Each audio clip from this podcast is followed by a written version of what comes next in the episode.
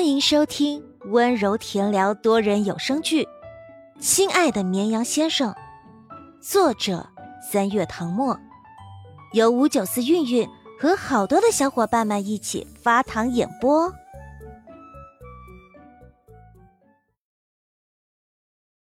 第二十八章，你多久没吃东西了？陆眠当然没有带钱，但。他带了手机，为了搭配身上这条纱裙，小姨特意给他挑了一个精致的珍珠手包，大小刚好可以放下手机。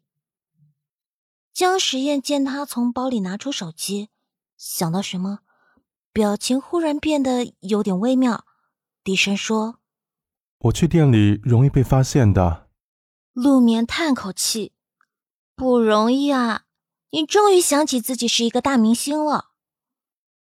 两人目光对视三秒，他就懂他的意思了，于是把包塞到他怀里，自己拿着手机，拎着裙摆去了麻辣烫店帮他买吃的。结果，还是不可避免的引起了店里所有人的注意。大家都不吃东西了，光顾着看他。最好笑的是，有人刚塞了颗牛肉丸进嘴里，忽然愣住，差点被噎到。虽然陆眠从小到大都备受瞩目，但这么多陌生人盯着他看，还是让他有点不适应，尴尬的头皮都发麻了。不怪顾客都看着他，是因为他这身装扮，出现在麻辣烫店里显得格格不入。这是误入凡间的小仙子吗？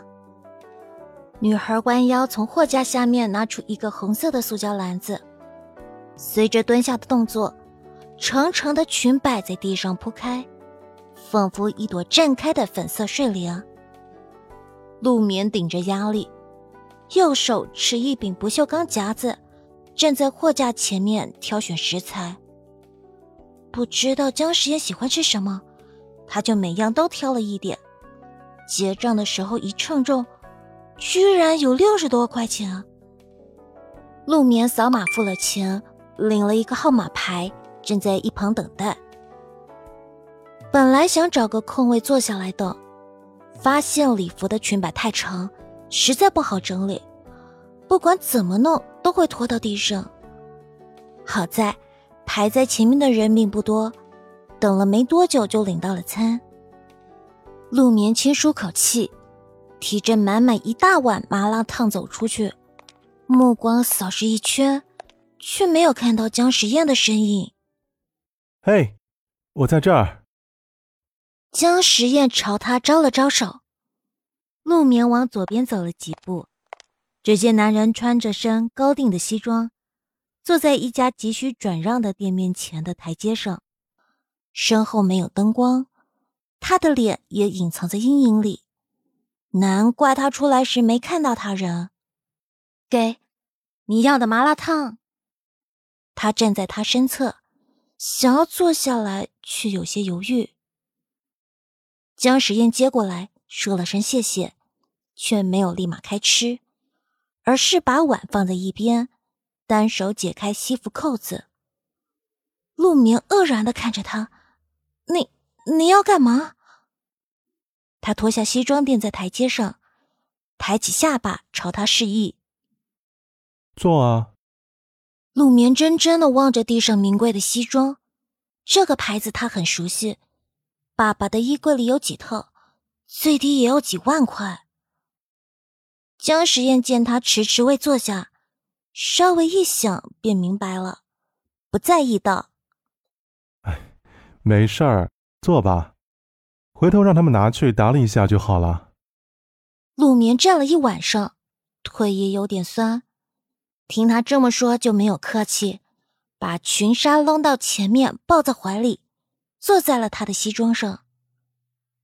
江时宴打开袋子，抽出里面的一次性筷子，塑料碗很烫，没办法端起来，又没有桌子可以放。让他一时无从下手。陆眠见状，从包里找出一块手帕，叠成四四方方的形状，递给他。把这个垫在碗底就不会烫手了。江时宴挑挑眉，哼，你拿的是潘多拉宝盒吗？怎么每次都刚好解决他的燃眉之急？先是钱，然后是手帕。陆眠晃了晃珍珠手包，不好意思啊，里面没有别的东西了。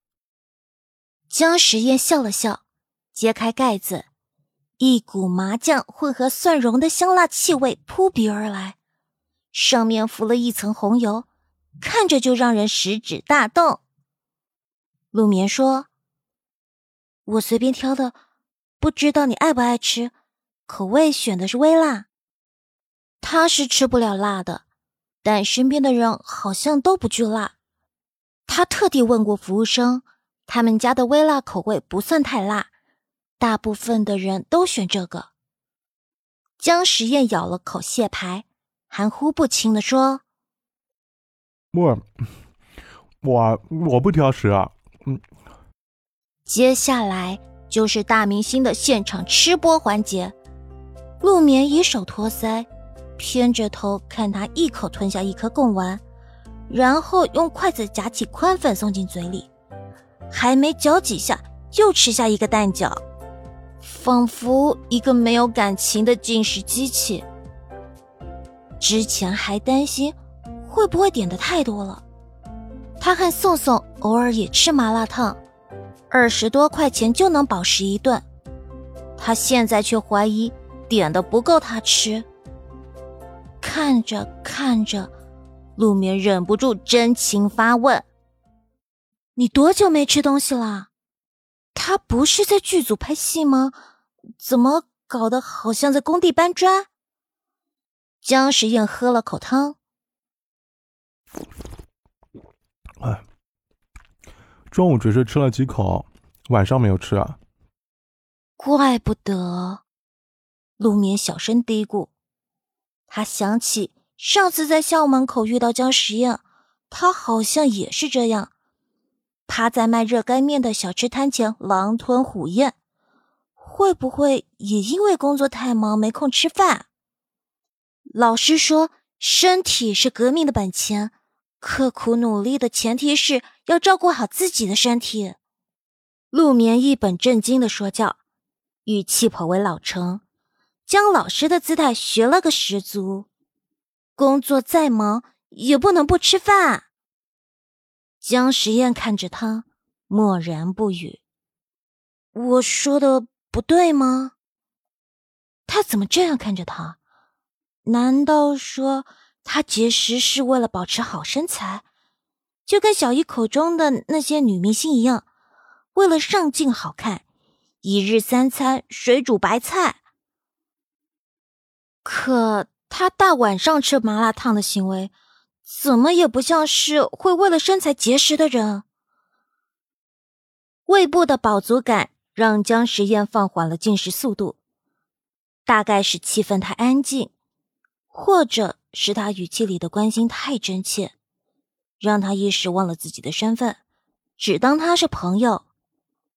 嗯，我拍戏的时候高度集中精力，感觉不到肚子饿的，也可能是太紧张了，胃口不好。还有一个原因，或许跟以前的经历有关。男人声音低缓，被夜风送进陆眠耳朵里。他微微一怔，没想到居然是这个原因。